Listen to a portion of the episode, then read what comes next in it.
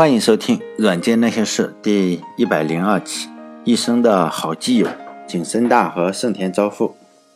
就这一期呢，继续讲索尼公司最早的那一些陈芝麻烂谷子的事情。就上一期讲的呢，索尼公司的创始人，呃，盛田昭夫呢是在战争的后期他就回家了，因为当时日本已经是强弩之末了。失败呢，也只是时间上的一个问题。对此呢，这个盛田昭夫是心知肚明的。至于他为什么心知肚明呢？等一会儿我再说。先说一个插曲，就是盛田昭夫在回家之前呢，他就去和上司请假，因为他当时在当兵嘛，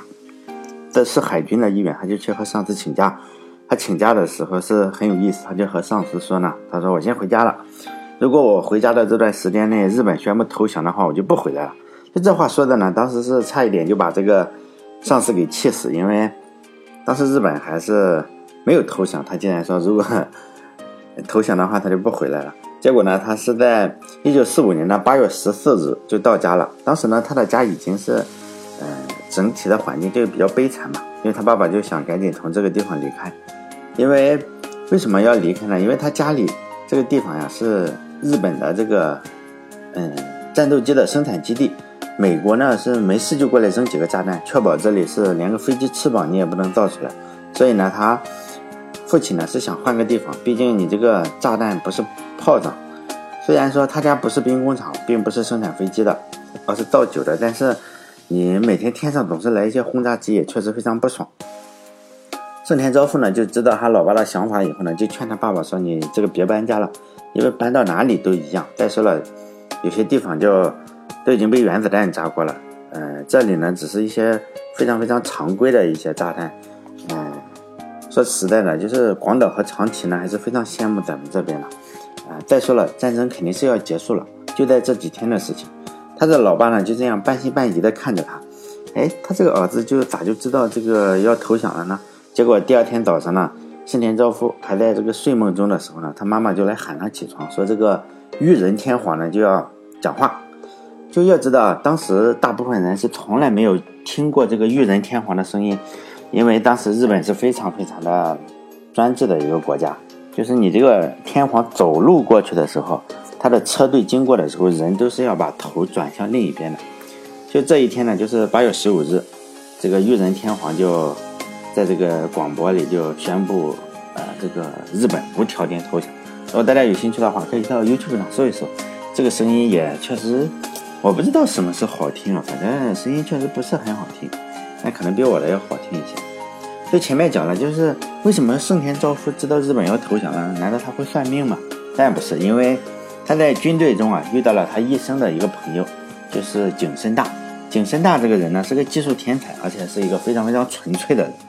但只是对技术非常感兴趣。他对自己的个人的名声啊，实际上是没有太大的追求。盛田昭夫和景深大呢是。一九四四年的时候，两个人都是当兵嘛。呃，盛田昭夫是去在海军，但这个景深大是一家公司，但是必须要为这个军队上服务的一家公司。这个两个人就在军队上认识了，两个人也被同时安排进了一个工作组，研究呢，他是研究就是说红外线制导的导弹以及一些雷达什么东西。当时呢，盛田昭夫是二十四岁，年轻气盛嘛。景深大是三十七岁，比我还大一岁。身体非常强壮，就是这个景深大呢，是身体相对比较强壮，但是呢，动作是有点笨拙，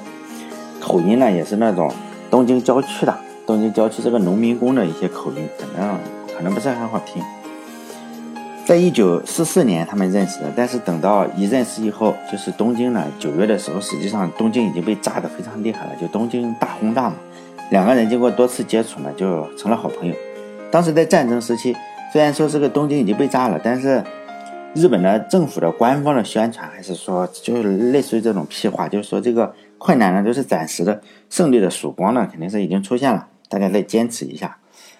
并且呢，绝大部分的日本人相信这都是呃真的，就是说官方宣传肯定都是真的。新闻联播嘛，大部分听到突然听到这个日本投降的消息以后呢，是非常非常震惊的。为什么会这样？因为如果一个政府要骗人民的话，只有封锁信息嘛，日本当然也不例外。当时传播信息的其实最主要的途径是报纸或者电台，因为报纸、电台这个东西，相对来说报纸更好弄，你这个印出来嘛，白纸黑字瞎编也就行了。哎，因此上面除了日期是正确的，其他都是胡扯。另一个渠道呢，就稍微的稍微困难一点的，就电台，因为电台你并不是说只有日本经营，尤其是短波电台传的非常远，世界各地都能传。哎，不像是咱们这 FM，FM 相对比较好搞，就是传个两百公里就不行了，顶多两百公里，一百来公里。因为这个短波电台并不是日本经营的，就解决方法呢，就是说你这个短波电台先要破坏掉。像现在有些国家，比如说咱们中国这个不能收短波，解决方法呢就不能收听这个敌台，所有的广播呢这个短波是要剪断的，要弄出来，只能收听中波电台。但是呢，这个景深大改装了。一台收音机，天天收听这个敌台，这就相当于，呃，现在嘛，咱们有些不听话的同学，政府不让你干什么你就干什么。比如说你用搜索呀，让你好好的用百度，结果你不用，你用谷歌。那你看视频呢，你不去优酷上去看视频，结果你用 YouTube。然后联络感情呢，你不用这个哈，大家都在用的 QQ，也不用微信，结果你用 Facebook 或者是 Telegram，这就非常的不听话。但景深大就属于这样。景深大呢，结果就和盛田昭夫呢天天在一起讨论战争，所依赖的信息呢，并不是依赖这个政府提供的信息，而是依赖这个短波电台里的信息。当时这个日本政府还是非常会忽悠的，比如说，呃，日本海军呢，实际上在中途岛海战中几乎就是被打残了，就全军覆没了，但是呢，硬是给北京，就是东京嘛，东京这个。呃，老百姓忽悠成了另一次珍珠港的事件，就说这个这个又打的起码没那么那么惨，又打胜了，就是着实让日本的这个老百姓高兴了一阵子。就是说，基本上是报喜不报忧，只报喜不报忧，因为绝大部分的日本人呢，就在这种错误的信息的误导下呢，就认为这个世界第一肯定就是日本的了，就等着去纽约去登陆了，把日本的这个高耀旗插在这个美利坚的土地上，结果等来的就是天皇哎宣布日本投降了。就是人生的最大的悲剧莫过于此。就是日本投降以前，你如果是信息对称的话，只要是个正常人，就肯定看能够看出日本肯定要挂了。因为当时在七月份的时候，就有一个对日本的公告叫波斯坦公告，也也也，咱们这边的名字不只叫波斯坦，可能学历史的时候叫中美英三国。当然有这个蒋介石啊，所以蒋介石也签名了支持一下，就说这个敦促这个，就让日本就是。无条件投降，用各种语言播放，在这个短波电台放了好几天，就是让日本无条件投降。这个信息呢，啊，让景深大和盛田昭夫知道了，因为他俩翻墙了嘛，天天收听敌台，也就他们也就知道了这个大势已去。因此，当宣布这个投降以后，这两个哥们实际上很高兴，尤其是景深大，因为这人很单纯嘛，简直可以用手舞足蹈来形容，就非常的不爱国。但是当时其他没有说听过短波的这个日本人，就听到这个投降以后啊，就是很多人很悲伤，就自杀了，也有上吊的，一哭二闹三上吊，还有一些一些军人啊，认为这个天皇肯定被绑架了。比如说有一个叫田中健二的家伙，一听说这个日本要投降，马上就发动政变，就准备要把这个天皇给软禁了。完最后这个政变失败了，他们最终就在东京这个啊自杀了。这种人呢非常多，主要是。当时呢，这些人就偏听偏信嘛，嗯，也不会改装收音机，就天天看这个，呃，政府说啥就信啥，认为是在一片形势大好的情况下，把这个胜利的果实拱手让人了，当然就有点受不了。但还有一些人认为这个天皇肯定是诈降，就准备说美国来受降的时候你打一下。比如说有一个叫小原安民的，就负责的是东京的这个防空，但是他还有几十架飞机没有被打烂。他可能也是收音机听多了，或者是《孙子兵法》看多了，就觉得这肯定是诈降。因此呢，在呃投降之前，你实际上是把油箱呀，都飞机的油箱拿下来，这个这个航炮摘下来，都都都得像个投降的样子。结果呢，他把飞机加满油，这个枪呢也都是装满这个子弹，就等这个美国鬼子前来送死。后来人家说这不是诈降，是真投降，然后他就受不了了，是吧？他拿个拿把枪在医院里乱杀人，可能也是收音机收听多了，就是。产生了误判，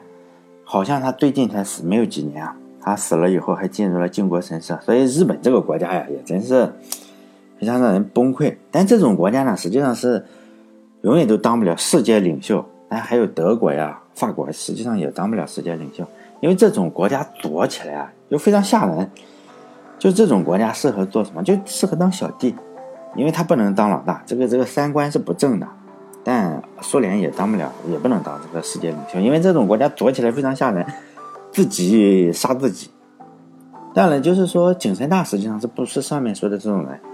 他是一个哈，就是听到这个天皇投降了就特别高兴的。景深大呢，嗯，我就简单的再说一下景深大的生平，就是他的老爸老妈就是基因非常的好，老爸呢是大学生，高材生嘛。在当时的科技公司叫天下古河公司任职，他老妈也是新时代的知识青年嘛，就一九二几年的时候，很厉害了。但是非常不幸，他老爸三岁的时候就已经去世了，在一次事故中，好像是说是高压电就电死了。年轻的妈妈呢，当时只好带着非常年幼的这个景深大呢，回到了自己的老家，因为你让姥姥啊帮着带孩子，这也是一个年轻妈妈非常无奈的选择。说实在的，也很悲惨。所以呢，景深大的童年实际上并不快乐，尤其是后来他景深大的妈妈呢改嫁了，去了神户，并且改嫁了以后呢，并没有带着他，只留下了景深大独自一个人呢，就和他姥姥姥爷住在一起，一直到初中呢，他都是这样。他在初中的时候，他以优异的成绩就考入了一个叫神户中学，因为他妈妈改嫁到了神户，所以呢，他再次和妈妈生活在一起。但他功成名就以后啊。景深大就接受采访，就回忆这段经历的时候，他就流下了眼泪嘛。但我们已经无从知道景深大度过了一个怎样的童年或者是青年时光。但是这我们可以想象，一个幼年丧父的孩子，没有老妈的陪伴，基本上就是和年迈的姥姥相依为命。想必是在一个无数个失眠的夜里，肯定有许多我们不为人知的一些伤心的故事。所以呢，这个少年实际上少年老成嘛。就是他非常的独立，非常的坚强，也按照自己的眼光来看这个世界。但是他在一次偶然的事件中呢，景深大实际上就对无线电产生了非常浓厚的兴趣。他在海边玩的时候呢，就有一艘货船，就通过无线电啊，当时得知了东京地震的一个消息，就把这个消息呢告诉了岸边的人。当然，大家都认为，嗯，包括景深大呀，也是半信半疑嘛。你怎么可能知道东京这么远？他怎么知道呢？结果呢？等到了第三天，他来确认这个货船的信息是真的。后来他才知道，哎，这个货船上有个东西是叫无线电。这无疑就激发了一个少年非常强烈的一个求知的欲望，他就深深的喜欢上了无线电。无线电呢，当时的高科技就跟魔术一样，他就决定了自己造出一台无线电。他就研究了很多东西。当时呢，他也不知道从哪里搞来了三十日元，就买了三根电子管。当时三十日元是非常多的，不像现在。当时三十日元可能就是一个大学生一年诶一个月的薪水，就四十日元。他当时三十日元是非常非常多的一个，他就还托人买了呃三根电子管嘛，就如获至宝。然后他还用棉花用布把这些电子管包起来，生怕弄坏了，因为电子管非常容易坏。在经历了无数次实验以后呢，他终于造出了自己的收音机，包括用喇叭。如果大家以后看传记的话，你就会。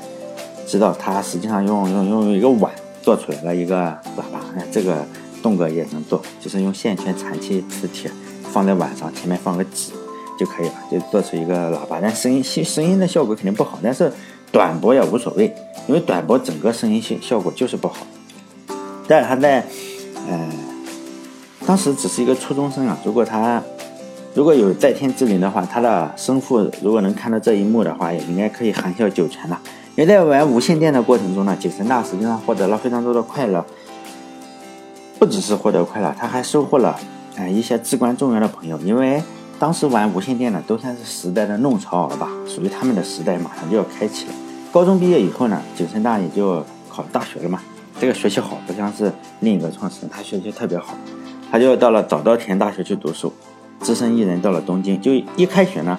他就当时他就玩无线电，实际上是在网，不是网上叫无线电波，在空中他是能接触到很多当时玩无线电的朋友，虽然都是未曾谋面嘛，但是你通过无线电，就像咱们这种网友一样，嗯，不是微信摇一摇的网友，因为那个马上就能看到照片，就是说在空中电波中的朋友，他们在空中相遇，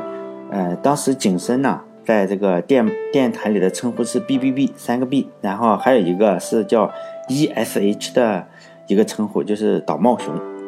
他的好朋友。但导茂雄当时也在早稻田大学读书。这个早茂雄呢和和穷苦的，就是说这个景深是不同的。岛茂雄是个大户人家，他的老爸呢是日本的高铁之父，叫岛安次郎，当然也有也有翻译，我看叫岛安二郎，哎，都差不多。这个是个标准的富二代，实际上和富二代在大部分富二代不同，这个富二代是个高手，是个技术高手。因为我们看到的很多富二代就是会泡一些网红，然后投资或者什么，这个富二代不同，这个富二代技术高手。他们两个就相谈甚欢嘛，因此也就在大学里成了无话不谈的好朋友，并且承担了当时不少改装学校电子设备的一个任务。但景山更厉害，如鱼得水嘛，在大学里发明无数。他的发明当时不仅在这个巴黎展会上展出，而且他的整一些方案还进入了这个东嗯东亚奥林匹克运动会的一些真正实用化了，就是一些扩音系统，实际上进入了就东亚奥林匹克运动会的一个扩音的方案。但景深毕业以后呢，呃，他确实刚开始的时候是找工作确实不太顺利，但后来他还是去了一个叫照相化学研究所的公司。这个公司呢是给电影公司做胶卷的，当时电影也算是高科技。当时景深是这个电影公司还是值得一说，他有个同事是一个当时苦逼呵呵的一个助理的导演，但日后成了名满天下的大导演，他的名字叫黑黑泽明。可能很多人还是不知道黑泽明是谁，这可能是时代的原因，但不能怪大家。现在都知道斯皮尔伯格或者是什么，因为以现在的眼光来看，就是那个时候的电影都是黑白的，并不适合现在的人的审美观念。就在我小时候啊，栋哥小时候是另外一个状况，因为我我小时候是刚刚改革开放嘛，七八十年代的人，刚改革开放，那个时候是没有网络，也没有这个录像厅，就是。录像呃有录像厅，就是录像厅里是两块钱，你可以进去看一天。你只要不出来，或者你混熟了，两块钱进去在里面看一天，随便看。它不停的放，你就可以不停的看。按照书上说，那时候的矛盾是人民日益增长的物质文化需求和落后的生产力之间的矛盾。这句话虽然很多政治书上的话都是胡扯，但这句话一点一点问题没有。因为我小时候呢，跟现在不同，就算是没电影可看了，就全部电影你都看完了。尤其是像我小时候，一个假期你这个。五六十天没事干，你进这个录像厅，你把市面上所有电影都看完了，只是有的看了五遍，有的看了十遍，翻来覆去，反正就那些电影全部都看完了。如果有和我相仿的这种同学，应该有这个感觉。当时就是没什么东西看，就那么多电影，就是香港的电影啊，台湾的电影，还有就是欧美的电影。所以我还是一直很感谢，就是香港啊，或者是台湾人嘛，就他们确实给我们精神食粮。而且那时候还没有广电总局。就是电影不知道通过什么呃渠道随便就可以进来，什么电影都有，也有很差的，也有那种成人电影都有，也没有人审查，就就在这种小录像厅里放。因为那时候的电影呢，在我小时候就是电视还经常没台，就是一天就放四五个小时，放电影呢都是放《地道战》《地雷战》还有《小兵张嘎》这种电影，就反来覆去的也是放，放到下午两点半，这个电视没台了，录像厅里呢，电视上放这种就是。地道战、地雷战、小兵张嘎，不知道大家有没有看过？录像厅里放什么？就是放黑泽明的《七武士》，还有沙朗斯通大姐的《本能》，或者是施瓦辛格的《真实的谎言》。虽然当时看这个东看电视也非常爱国，也知道这种呃外国的电影都是糖衣炮弹，但是你比如说沙朗斯通天天脱衣服，一脱衣服是吧？我心中的这个雷锋啊，就飞到这个九霄云外去了。因为当时我就是十几岁的小孩，在学校里，你当然是学这个。哎，爱祖国，爱人民，什么听歌唱祖国？结果你周末去小娱乐厅里，小这个嗯录像厅里去看电影，结果这个沙朗斯通衣服都不穿，拿个冰锥就把这个男人给杀了。所以呢，当时我这个三观就被这个万恶的美帝就给粉碎了。比如说这个本能，就沙朗斯通的本能，现在已经看起来也不是特别好看，但我估计得看了二十遍，因为每次录像厅都是循环放这个电影。他不可能循环放这种地道战、地雷战，那是电视上循环放。这个另一个在小录像厅里循环播放的电影呢，其中就有一个是《七武士》，就黑泽明的。那和电影和这个港台的是不太同啊。就港台的电影实际上当然也非常好，比国内拍的我认为还是好。但是实际上你看个一两遍就没什么意思了，一旦剧透了，就失去了你这个看下去的动力。哎，好像又跑偏了。我本来是讲这个索尼的创始人景深大，又跑偏了。就黑泽明是他的同事，因为黑泽明也是我最喜欢的导演之一吧，是比较符合我这种中年中老年人的这个口味。但比起现在的郭敬明来还是有差距嘛。他们只是名字有一个字相同，都是个明。郭导演的电影起码都是彩色的，这一点黑泽明肯定是比不了。景深大当然需要，嗯，准备干一番事业的时候，中日战争爆发了嘛。景深大当然也被迫嘛，你只能为日本军方工作。但是呢，他是个技术天才，为日本呢实际上改进了雷达，就说我这个雷达可以很很远的距离探测到你。但是呢，那已经是一九四四年了。他这个雷达方案已经改改进好了，但是在一九四四年的时候，日本已经露出了败相，就雷达有了，飞机没了，飞机已经被日本打得差不多了，因此呢，实际上没什么卵用，只有雷达，你这个没有飞机，就和现在我我有个 iPhone 手机，但是没有宝马车一样，iPhone 天天说自己有个非常厉害的软件叫 CarPlay，但是呢，我从来没用过，我还装了一下。这没用嘛？你缺少一个宝马，你插不上这个软件，没法启动。缺有手机没宝马，它是有雷达没飞机。在一九，嗯，一九四四年六月的时候呢，就是日本的塞班，日本的这个塞班岛的这个基地啊，就丢了。如果有人喜欢看二战历史的话，就可以知道塞班岛是一个非常大的岛，上面是有好几个机场。这个轰炸机是需要跑道非常长的，这个塞班岛正好可以起降这个轰炸机。在得知塞班岛等于通过短波电台得知这个塞班岛被丢了以后呢，这个消息以后，景深大知道这坏了，这个轰炸机一旦起飞，东京是保不住了，因为可以轰炸机已经可以飞到东京了，他就赶紧的说服这个公司赶紧的离开东京，躲到一个离东京两百五十多公里的一个苹果园里，就是农村苹果园里。因为当时公司刚刚搬完不久，东京确实遭到了美国的轰炸，美军的轰炸。当时在搬家的时候，有人建议，哎，东京待不下，我们去名古屋。当时就是景深大，实际上一生呢脾气非常好，他一生不怎么发脾气。当然，他只听说有人建议去名古屋的话，还是遭到了他的强烈的反对，发了脾气。因为说实在的，你这个，他就说嘛，东京和名古屋这两个地方是，如果日本要炸两个地方的话，就炸这两个地方，就好像是如果。中国呃发生战争，我猜就是肯定是北上广深嘛，就炸这种最大的地方，他不可能炸，是吧？那种什么什么屯呐，像我老家不可能炸的，在我老家肯定很安全，因为没得炸嘛，你炸什么东西嘛？所以呢，他就回到了他的老家，就是一个小苹果园，一个大苹果园里，真的种苹果树。后来也确实如他所言，名古屋和东京就被炸了，连亲妈都不认识。当然，他这个苹果园非常安全，因为。美国炮弹也不是也要花钱的，你不可能去炸一个乡村，因此他和索尼另一个在这个苹果园里，他和索尼另一个也是东躲西藏。上一期我们讲了这个盛田昭夫嘛，也是东躲西藏，哎，躲到一起去了，他就和在那里相遇了。一九四四年，他们两个也就成了终身的一个伙伴。谁也不会想到，就是这么两个厌恶战争的家伙，是吧？四处躲藏的家伙，日后会成为日本的一代偶像。在景深大呢，得知这个。天皇就宣布无条件投降以后呢，当天下午，